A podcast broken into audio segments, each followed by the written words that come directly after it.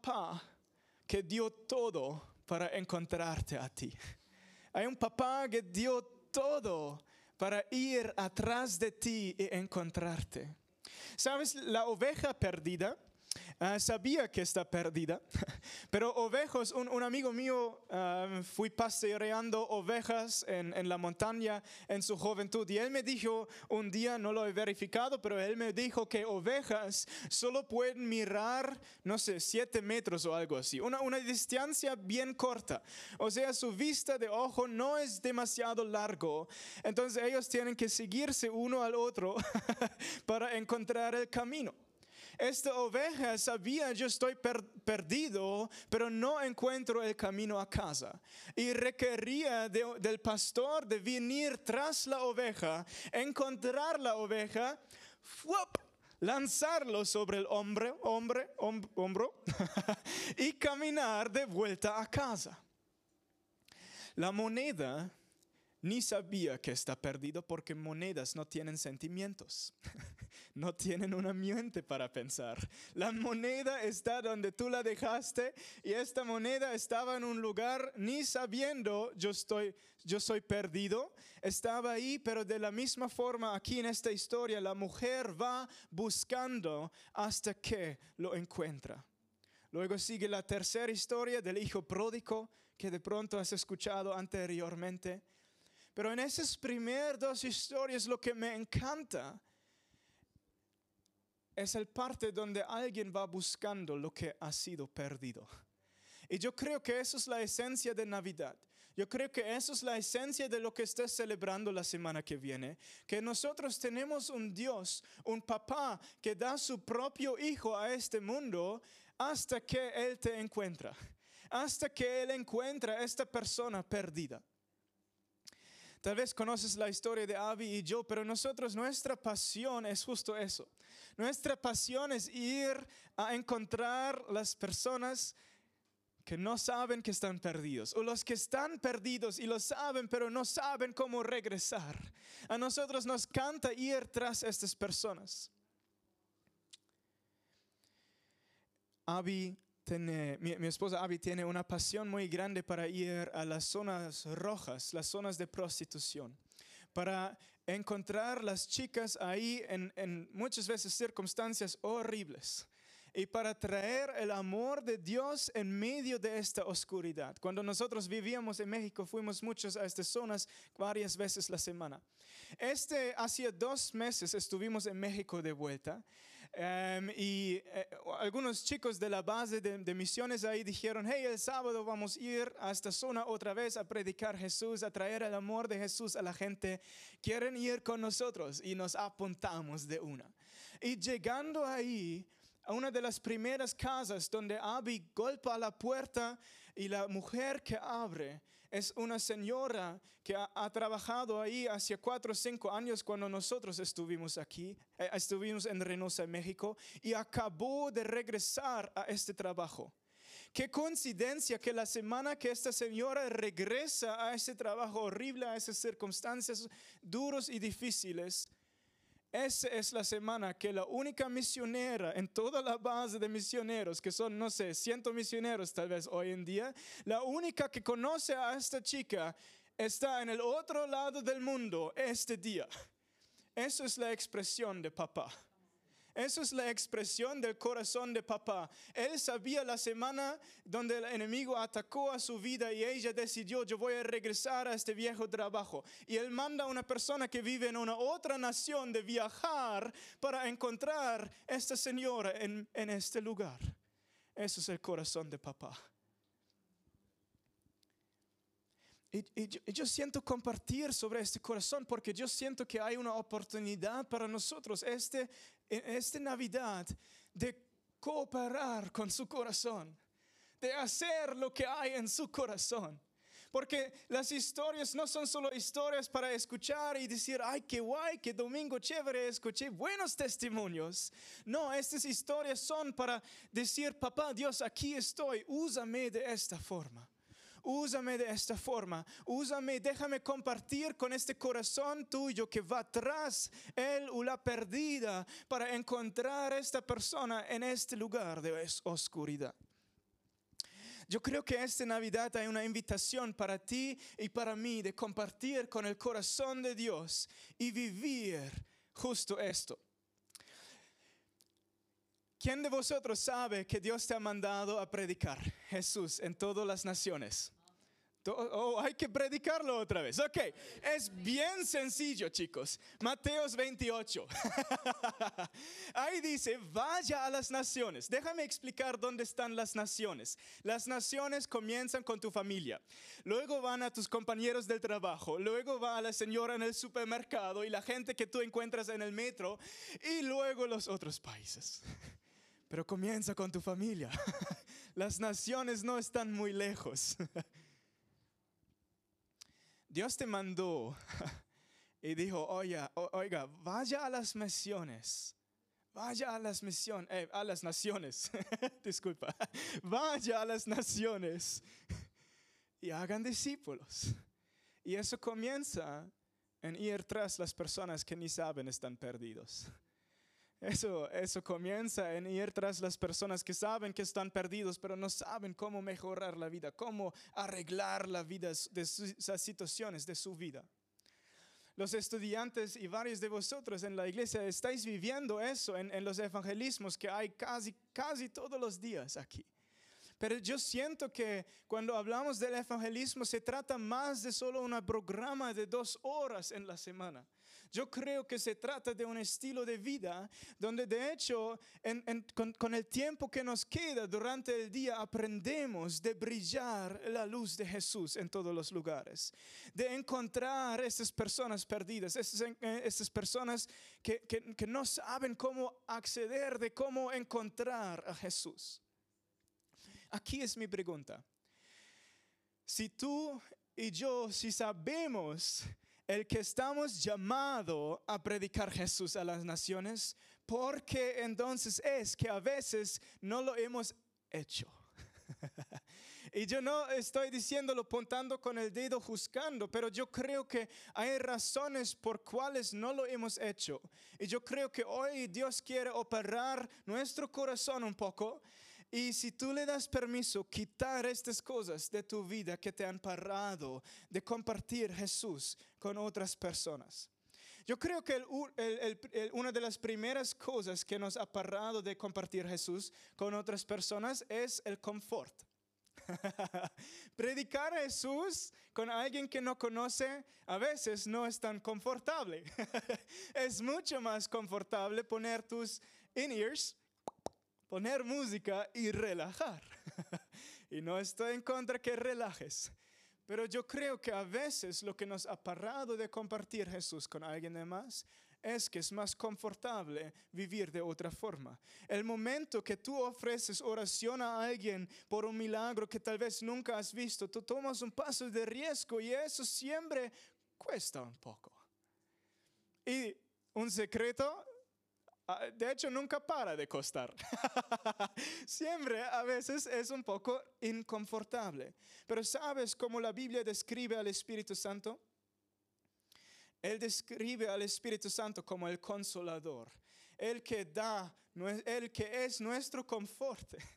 Si el Espíritu Santo quiere confortar, a nos, consolar a nosotros y nunca estamos, em, eh, ¿cómo es en español? Incómodos, si nunca estamos incómodos, tú de hecho no necesitas el Espíritu Santo de esta forma. Entonces la Biblia, Jesús siempre sabía y requería que de hecho vivimos de una forma incómoda. Muchas gracias. De una forma incómoda, porque cuando tú estás incómodo, tú de hecho puedes tener un encuentro con el Espíritu Santo que no podrías tener en otro lugar. Porque Él te encuentra de esta forma cuando tú estás incómodo.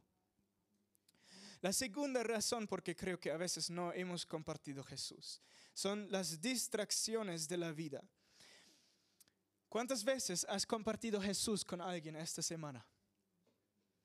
Ok, déjame preguntar de otra forma. ¿Cuántas veces has pensado en compartir Jesús con alguien esta semana? Ok, la razón por qué a veces ni pensamos en hacerlo es que hemos llenado la vida con tantas prioridades y cosas que para este pensamiento ni hay más espacio. Pero aquí es lo que me preocupa, porque a mí me parece que para Papa Dios era una prioridad muy alta. Para Papa Dios era una prioridad muy, muy alta de mandar su propio hijo. Y, y, la misión que Él ha puesto sobre su vida es, tú vienes a este mundo para salvar el mundo. Entonces la invitación que hay para ti y para mí es repensar, invitar al Espíritu Santo de examinar nuestras vidas y decir, papá, ¿dónde he llenado mi vida con tantas cosas que ni puedo permitir más la invitación de salir a evangelizar, de salir a compartir tu nombre con, con los demás? ¿Qué de estas cosas quieres cortar de mi vida para hacer espacio que de nuevo tengo espacio y capacidad en mi corazón para compartirte? Con los demás. Número tres, yo creo que el tercer tipo de pensamiento, porque gente no ha compartido Jesús, es que nos sentimos no capaces. ¿Alguien ha sentido no capaz en una situación de evangelismo? ¿O solo yo? Ok, dos o tres son honestos aquí. Muy bien. La próxima semana voy a hablar sobre vulnerabilidad. a veces de hecho, muchas veces en evangelismo vas a llegar a puntos donde tú dices, ya no sé cómo hacerlo. Si lo hacemos bien, constantemente vas a enfrentar un reto y decir, hombre, ¿y cómo se hace esto? Acabas de mirar por un milagro en un brazo, luego viene una persona en silla de ruedas y tú dices, ¿y ahora qué? y eso es muy saludable. Si tú no sabes cómo hacerlo, yo creo que ese es el lugar perfecto donde Dios te quiere tener donde tengo un poco de preocupaciones cuando gente me cuenta, yo sé cómo hacerlo. Eso me siempre da un poco de nervios. Pero cuando alguien dice, yo no tengo idea cómo hacerlo, pero sabes qué, hermano, yo soy dispuesto. Yo tengo mucha confianza, porque yo sé que el Espíritu Santo puede usarte como un guante Ahora es invierno, por lo menos en Alemania, Alemania ahí hace un poco más frío. Y tú cada mañana que sales de la casa pones tu guante porque si no te mueren los dedos. bueno, no tanto, pero de esta forma cuando tú sales de la casa en la mañana, el Espíritu Santo te quiere poner como un guante. Y el guante no maneja nada, el guante solo sigue a las manos. El Espíritu Santo te pone como un guante y Él te comienza a usar durante el día. Él te puede dar palabras de conocimiento, palabras proféticas, em, puede mostrarte donde Él quiere sanar, donde Él quiere tocar personas. Lo único que tienes que hacer es depender del Espíritu Santo. Yo creo que estar incapaz de hacerlo es el mejor lugar donde tú podrías estar. Yo creo que estás en buena compañía si estás viviendo en un lugar tal cual pero aunque no sientes capaz, estás dispuesto de hacerlo. Número cuatro.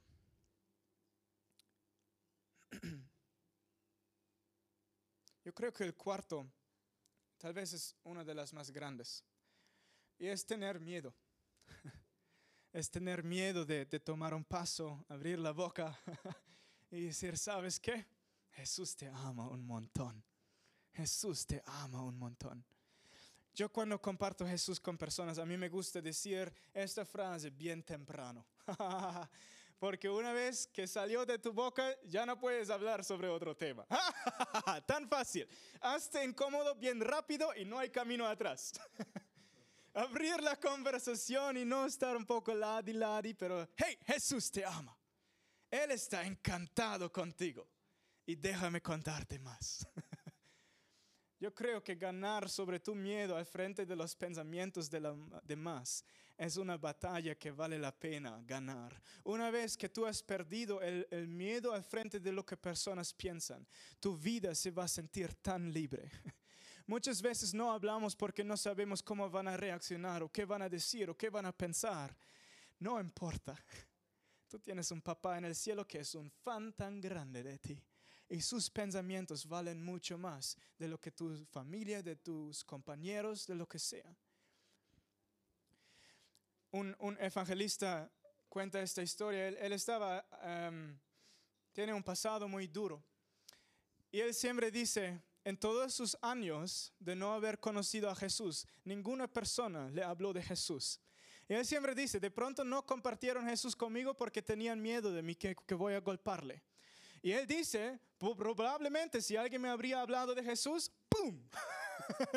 es cierto, Pero ¿cómo es que nadie ha compartido Jesús conmigo? Tenemos a veces un miedo que vas caminando por las calles y dices, ay, tal vez este, pero este no se ve amable. No, no, no, no, no, no, no, no. Muchas veces eso es la persona que está abierto por Jesús. Hay que quebrar con el miedo al frente del hombre. Hay que quebrar con ese que, que pensamos más en lo que la gente piensa que más que lo que Dios piensa sobre nosotros. Y, y, ahí quiero ir al próximo punto. Yo creo que hay una mentira que ha, venido sobre iglesias fuertemente también en este país. Y esta mentira es que gente no está abierto. Yo no sabía de esta mentira hasta que me vine a España.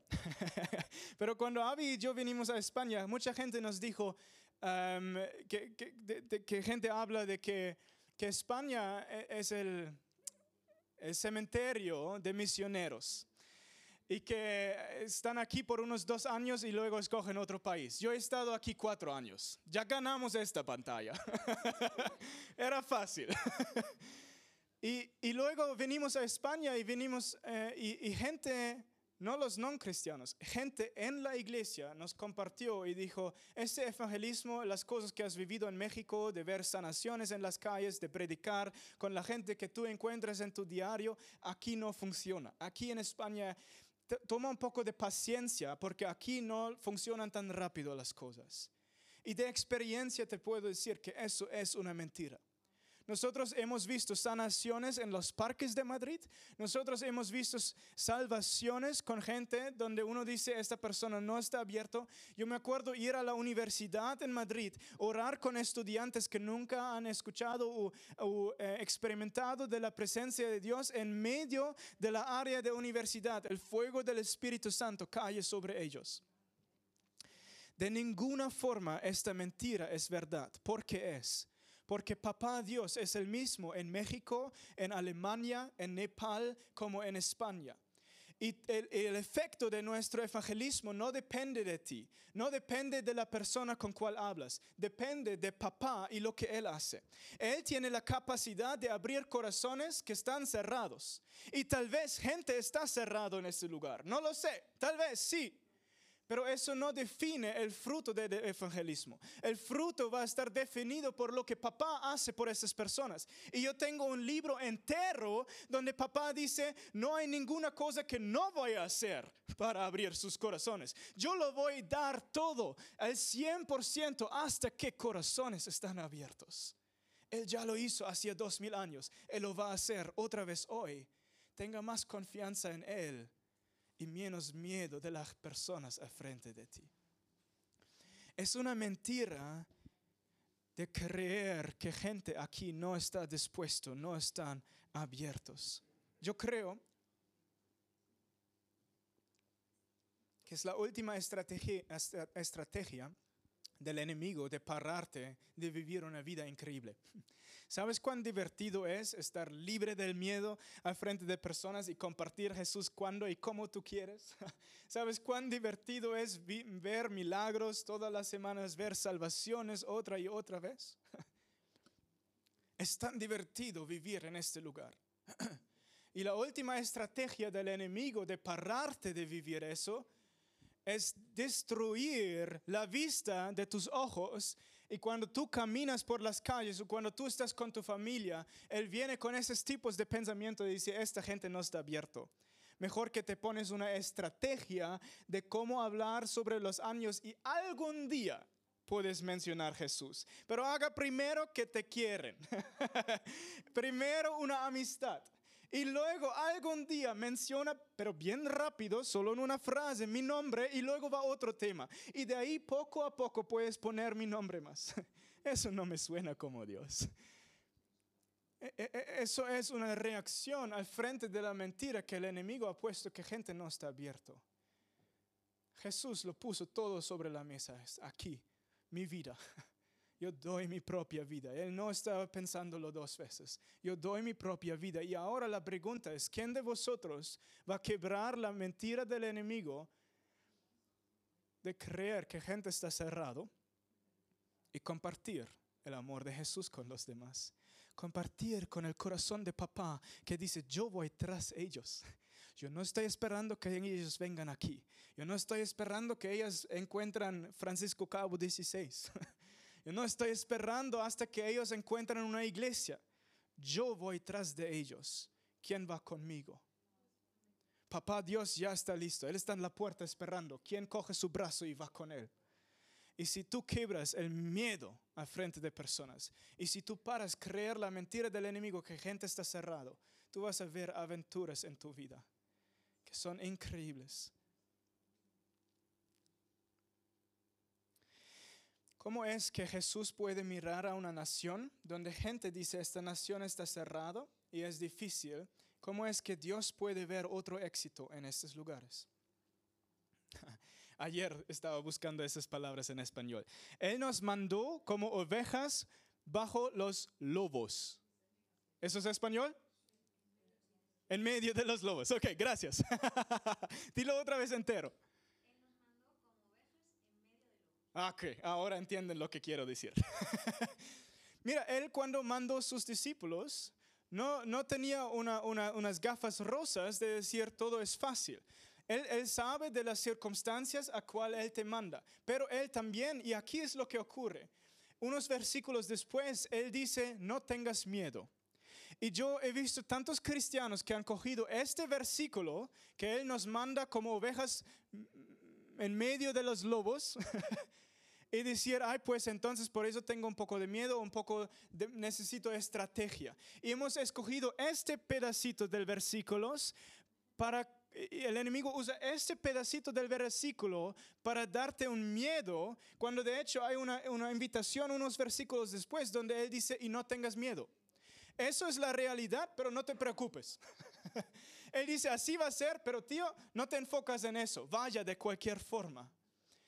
Y yo siento que es necesario que como Caleo comenzamos a vivir esto.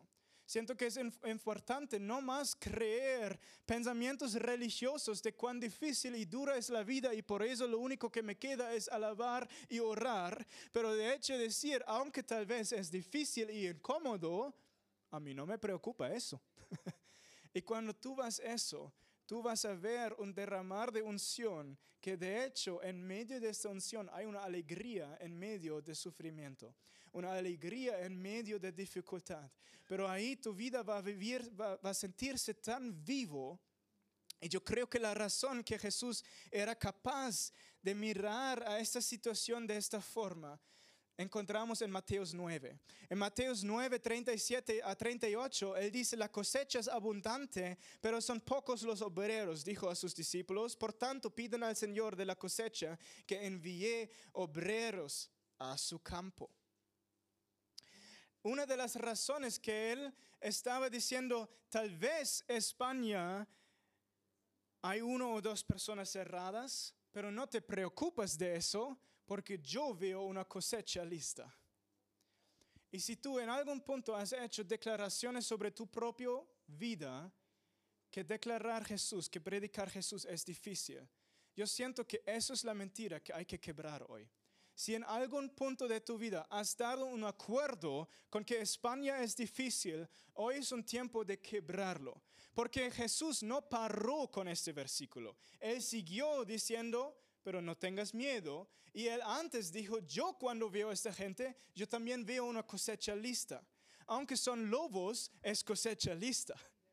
Pero cuando tú pares en esta parte y pones un acuerdo ahí, tú de hecho estás teniendo un acuerdo con el corazón del enemigo, no con Dios, porque Él seguía en lo que Él decía, diciendo, aunque tal vez es así, no tengas miedo, yo veo una cosecha lista.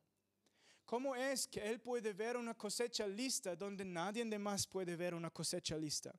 Uno de los aspectos que me encantan que encuentras son, son palabras chiquititas en medio de todas las em, historias increíbles de Jesús. Es cuando cada cuando para y dice Jesús miró a la gente y tenía compasión.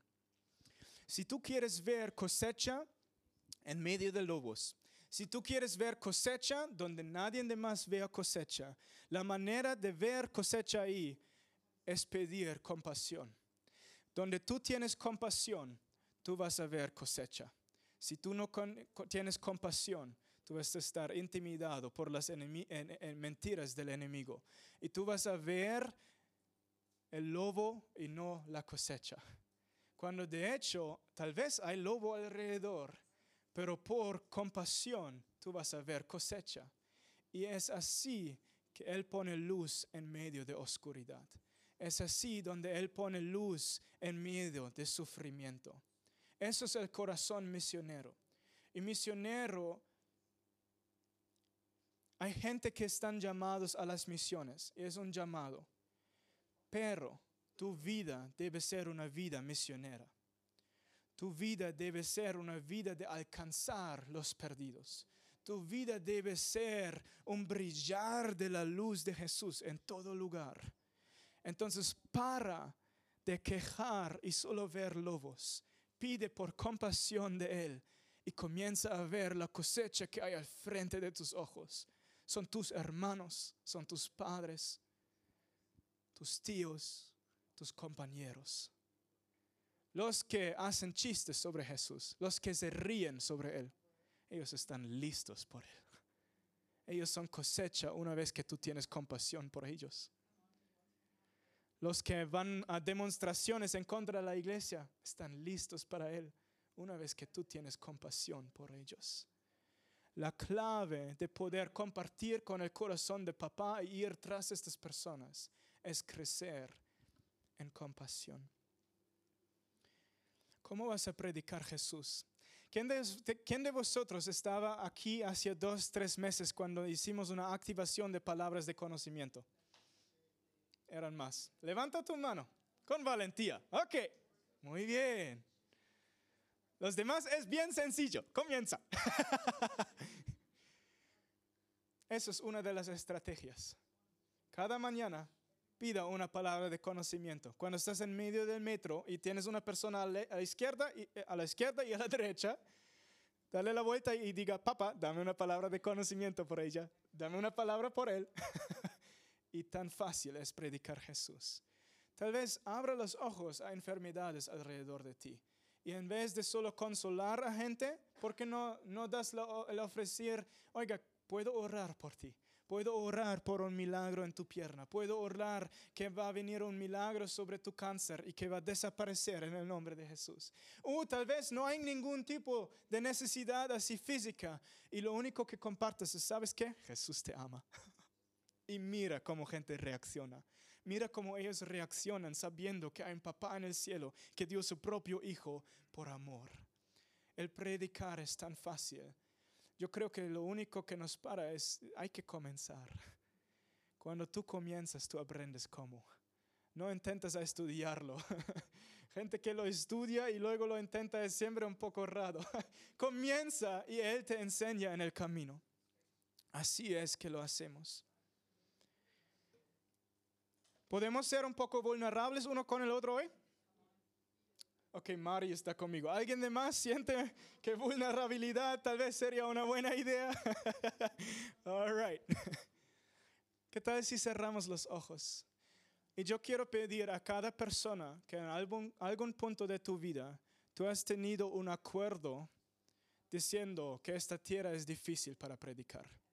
Algún momento de tu vida donde tú has pensado, dado un acuerdo o has dicho que España es tierra difícil para predicar, o que tu familia es tierra difícil para predicar, o que tus compañeros en el trabajo, ahí es difícil de compartir Jesús. Cada persona que en algún punto de tu vida has pensado y dado el acuerdo de tu corazón con ese tipo de pensamiento y tú quieres romperlo hoy, yo pido que te levantas y yo quiero orar que Jesús viene hoy y quiebra esas mentiras de nuestras vidas.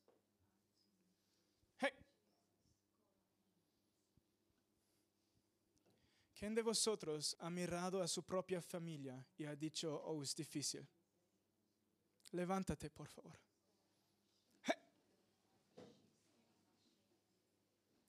¿Quién de vosotros ha dicho, mis compañeros, ahí es difícil? Holy. No depende de mí, pero yo creo que Jesús viene ahora mismo. Y yo quiero, yo creo que Él, de hecho, lo, lo que estoy viendo en visión es que Él viene y Él pone una mano sobre tu corazón. Mi papá, cuando yo hice cosas y a veces no me salieron tan bueno en casa, era disciplinario, pero también muchas veces solo vino, me dio un abrazo y yo sabía, mañana puedo mejor. Y eso es lo que Él está haciendo ahora. Yo veo a Jesús viniendo, poniendo su mano sobre tu corazón, diciendo, tranquilo hijo, tranquilo hija, nosotros podemos. No te preocupes. Tal vez son lobos, pero no te preocupes. Y yo oro, papá, que cada una puede sentir tu mano, el toque de tu presencia en corazón ahora mismo. ¡Hey!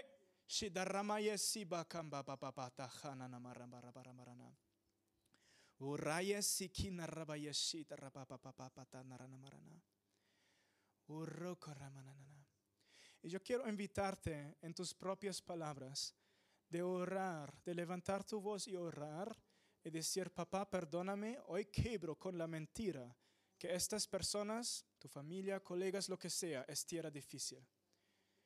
Toma la autoridad que Jesús te ha dado y quebra esas cadenas ahora. Papá, te doy gracias que en, te doy gracias que lo que Jesús hizo en la cruz es quebrar las cadenas de mentiras, las cadenas del miedo. Y ahora mismo Jesús, yo nosotros declaramos que vamos a poner un nuevo acuerdo y eso es creer que hay cosecha lista creer que tal vez son lomos, pero por compasión es cosecha lista. Y cada otra mentira, cada otro sentimiento y pensamiento, québralo de mi vida, québralo de nuestras vidas en esta mañana. Hey, quebra esas cadenas, Jesús. Haznos libre para brillar con tu luz. Oh, y ponemos un nuevo acuerdo, Jesús. Eso es creer que la cosecha está lista.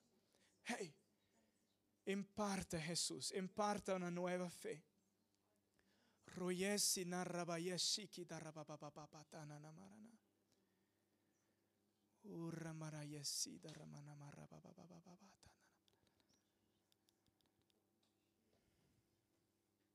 Hey.